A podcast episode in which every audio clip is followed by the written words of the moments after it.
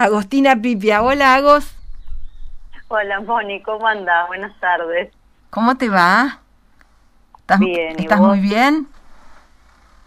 Bien, acá andamos. Bueno, eh, justamente mm, al inicio del programa, no sé si escuchabas, este, yo decía que por ahí no nos gusta mucho llamar lo que el tema de hoy, denominarlo como bullying, que es el tema que se le conoce mundialmente, ¿no? Eh, se puede llamar de otra manera porque se puede decir que es el acoso psicológico, físico, em, de, agresión, de hostigamiento de una persona. Vamos a empezar hablando de las niñas y los niños, pero puede darse en adolescentes, puede darse en personas mayores, ¿no? Pero en general el bullying, agos, se, eh, se refiere más que nada a lo que sucede en la escuela o en el grupo donde niñas y niños cumplen sus actividades. Exactamente, Moni.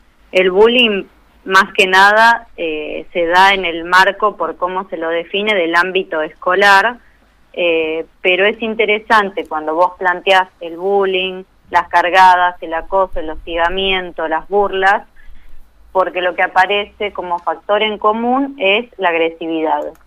Entonces me parece que la pregunta que anda dando vuelta a raíz del bullying y de todos estos otros elementos que aparecen es sobre la agresividad. En el caso de los niños y las niñas, que me parece interesante empezar por ahí, la pregunta que aparece es de qué modo o por qué se da la agresividad en niños y niñas. Y hay algo que es muy interesante, que no lo digo yo, eso lo dice Freud ya en un texto en 1930 que, se llama El malestar en la cultura, que de hecho, bueno, eh, la semana pasada eh, cumplió 90 años este texto y tiene una vigencia asombrosa, eh, donde lo que se habla es justamente de esto, ¿no? De la pulsión agresiva que es constitutiva y originaria del, sujeto.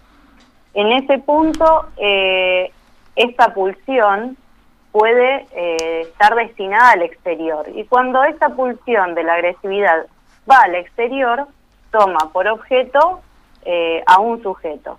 En este caso puede ser eh, un par, un semejante. Entonces, cuando pensamos en los niños y en las niñas que están en un proceso por las edades que tienen, están en un proceso de desarrollo.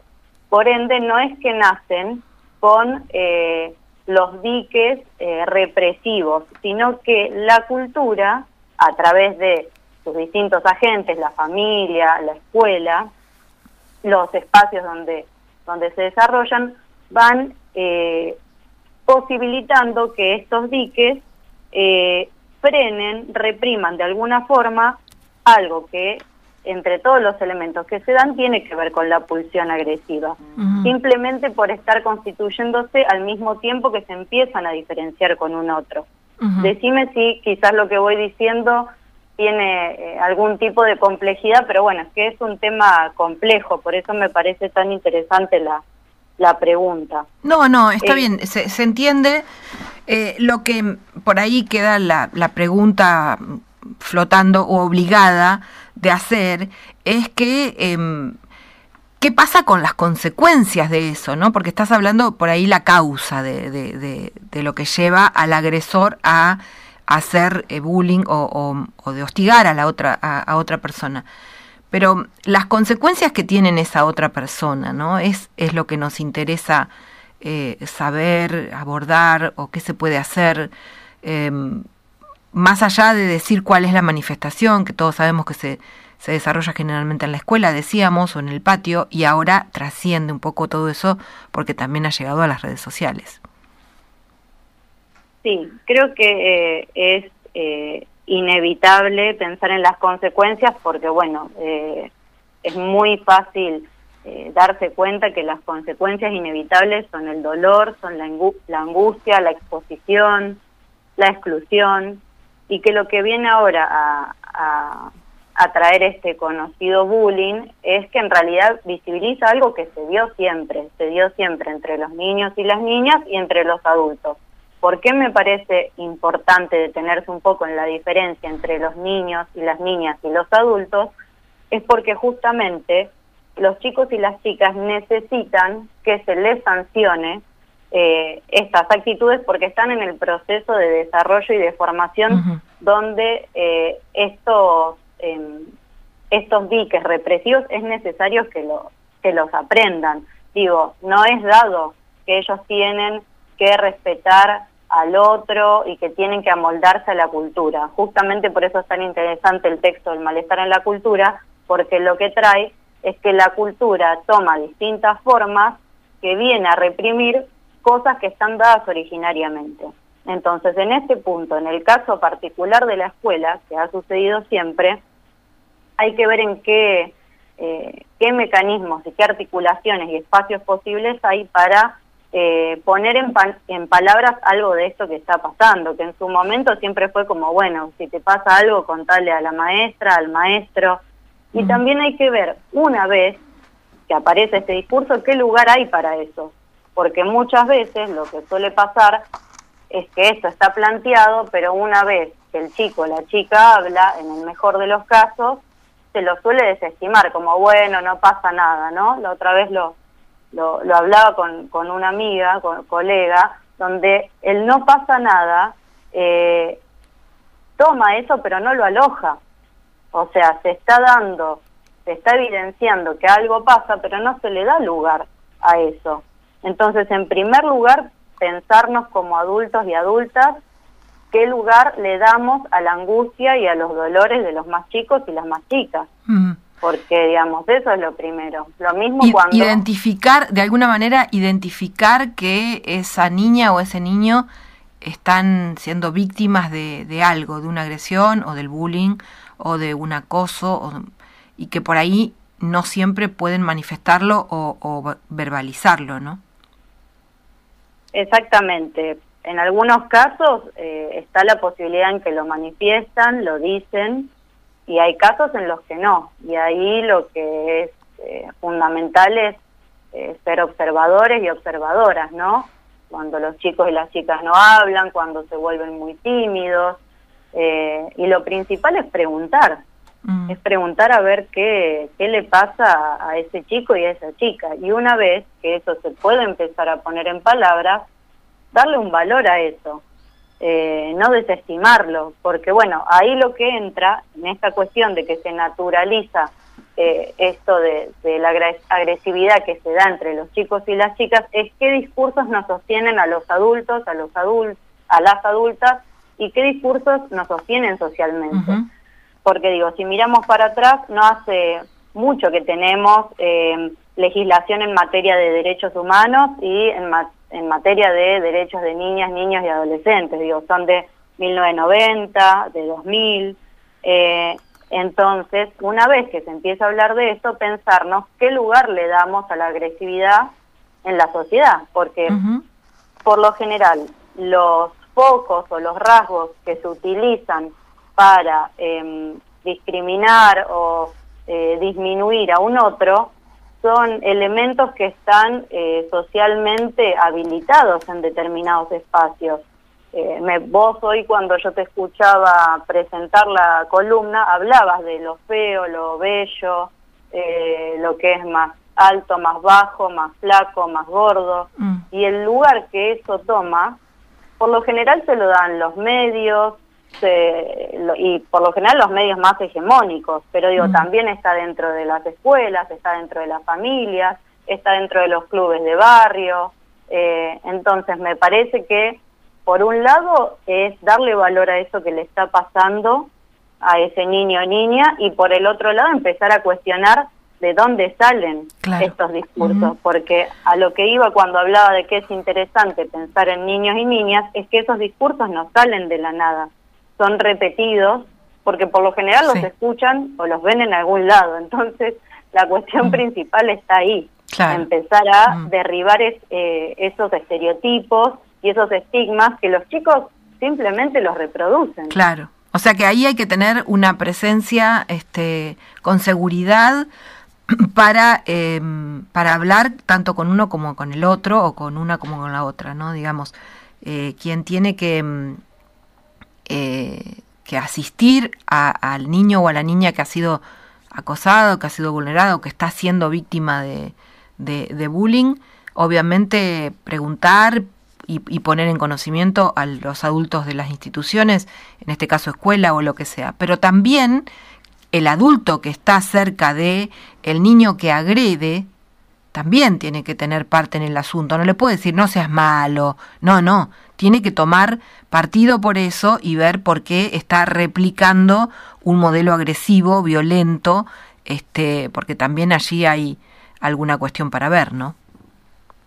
Por supuesto, por lo general eh, el foco suele estar puesto en, en, el chico, la chica que, que, molesta, que agrede, que pega, que tiene eh, mal comportamiento, problemas de conducta, como ahora es tan, tan famoso que circule esto, eh, pero por lo general estos chicos y chicas son de aquellos que, que, sufren, que están tristes, que tienen algún dolor.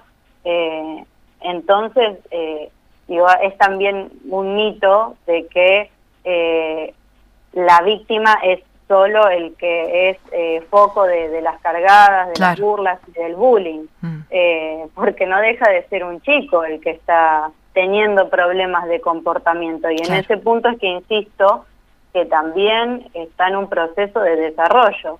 Eh, por eso la pregunta es, bueno, ver qué está pasando ahí, de dónde, de dónde salen estas cargadas, de dónde sale que determinada cosa es graciosa o vale menos o eso de algún lado salió. Y que muchas veces se ha terminado se ha determinado que el agresor sufría en otro lugar o en su ámbito este más mm, íntimo ese mismo tipo de agresiones, ¿no?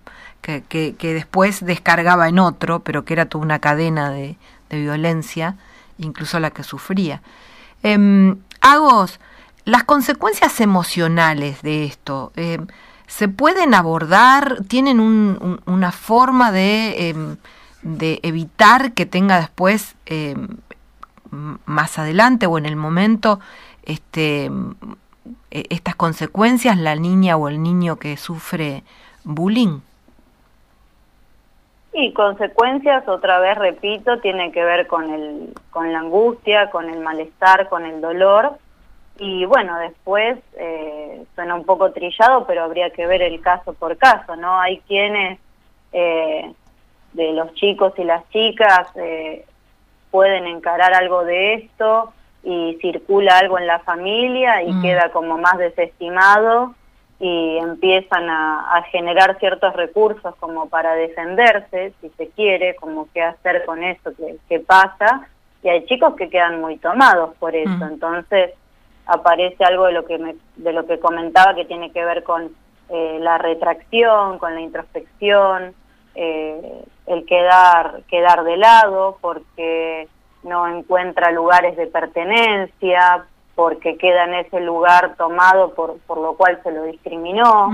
eh, y ahí en ese punto, ¿con qué se puede hacer? Bueno, eh, cuando los chicos no hablan, eh, eh, hay que ser muy buen observador y observadora en la escuela, en la casa, en el club. Eh, me parece que ahí eh, el ojo eh, lo ponemos los adultos y, lo, y, mm. las adultas. y como están en un proceso de desarrollo, bueno, en la medida en que esto se pone a circular y se habla y se presentan otras posibilidades, bueno, en el mejor de los casos se empiezan a encontrar espacios eh, mucho más amigables o porque el entorno eh, hace algo con eso, por ejemplo, no sé, invento un caso, la escuela pone a circular algo de esto que está pasando y se sanciona algo de eso eh, y algo en el mejor los casos en el ambiente empieza a cambiar o porque este chico o esta chica puede empezar a encontrar espacios donde se siente más cómodo y más cómoda. eh, también hay algo de eso que, bueno, eh, entre la niñez y la adolescencia se empiezan a marcar estos pequeños caminos donde los chicos y las chicas se empiezan a sentir más representados por algunos espacios que en otros. Y ahí es cuando me parece interesante, cuando ya hablamos de la pulsión de agresividad en la adolescencia, porque también la sociedad ofrece muchos grupos de pertenencia que avalan estos métodos. No sé, esto existe en las películas desde no sé cuándo, de la figura Del, del patotero, del, eh, del machón o de la más popular, la más famosa, ¿no? Como que eso ha circulado siempre. Tal cual, sí. Bueno, lo que se da aquí es que em, en general no es una cuestión que quede entre dos. No es el agresor y el agredido, o la agresora y la agredida, o puede darse el agresor y la agredida, este, em, nada más en ellos. Porque el acto de la agresión generalmente necesita de un público, necesita de eh, una tribuna que observe esto, ¿no? Eh, tiene toda una cuestión de también de, exhibir la, la, violencia. No necesariamente. Eh, es interesante para pensarlo porque se puede dar en distintos escenarios en los cuales en algunos prima como eh, generar cierto espacio como de acorralamiento y de privación y de imposibilidad de escapar, donde no hay una mostración de esa agresividad, eh, y hay otros espacios donde sí, donde pasa a ser como más un fenómeno social, ¿no? Estoy pensando como más en, en fenómenos de masas, pero hoy también habla de esto en psicología de las masas, donde eh, ya hay grupos, ¿no? Que, que manifiestan esta pulsión de agresividad hacia un otro u otros y es como eh, ahí hay una satisfacción no solo en la pulsión satisfecha hacia, hacia ese otro, sino hacia estos otros que, que miran y pasarían a quedar como una cierta de una cierta ciertos espectadores de esto. Entonces algo más obsceno, ¿no? Como una mostración de eso. Entonces hago como síntesis de esta primera parte, porque vamos a seguir hablando también de lo que pasa con eh, las personas adultas, ¿no? Y, el hostigamiento también no es estrictamente el bullying, pero sí existe de todos modos también este, la agresión, el acoso em, y el abuso que puede ser, ser físico, psicológico. Em, en síntesis decía eh, tener en cuenta a las dos partes, ¿no? Sí, por supuesto, por supuesto, porque si no parece que, que la responsabilidad cae en algún lugar en particular y me parece que la responsabilidad en el caso de los niños y las niñas es de los adultos y de las adultas y de ver cómo incluimos eh, a los chicos y a las chicas en esto que les está pasando, ya sea porque ejercen la agresividad o porque la reciben. Eh, sí, totalmente, y ni que hablar cuando eh, introducís esto de que a veces se dan como fenómenos en, grupo, ¿no? Sí, sí, sí. Em, una, em, por ahí, como vos recién decías, ¿no? Que, que recordás algunas escenas de película este, que son, son tremendas de lo, de lo que le pasa y de y bueno verlo, pero no solamente al que es agredido, también al que agrede, porque vivir con, con, con esa bronca, con, es, con esa violencia adentro, ¿no? Es, es también eh, necesario actuar sobre, sobre la, el, niño o la niña que está violentando a otro. Bueno, Agos, te agradecemos como siempre, es muy interesante. Ya tenemos el tema para el próximo lunes porque vamos a seguir hablando de este mismo tema, pero ya en un enfoque un poco mm, en, otra franja etaria que sería las personas que son adultas que seguramente tienen un manejo diferente de las situaciones, pero no menos este, complicado y, y, traumático. Bueno, yo uso el término traumático como lo usamos todas las personas que no estudiamos nunca psicología, ¿no? Debería, debería, debería desterrarlo, ¿no, a vos? Bueno, pero hay, hay algo de eso. ¿Hay algo? Hay algo, hay algo de eso. Bueno, Agostina Pipia, te mandamos un abrazo a la distancia grande, grande, grande, eh, que te sigas cuidando y, y que pronto puedas estar acá en La Pampa. Ojalá, Moni. Bueno, un saludo grande para ustedes, muchas gracias y que tengan buenas tardes.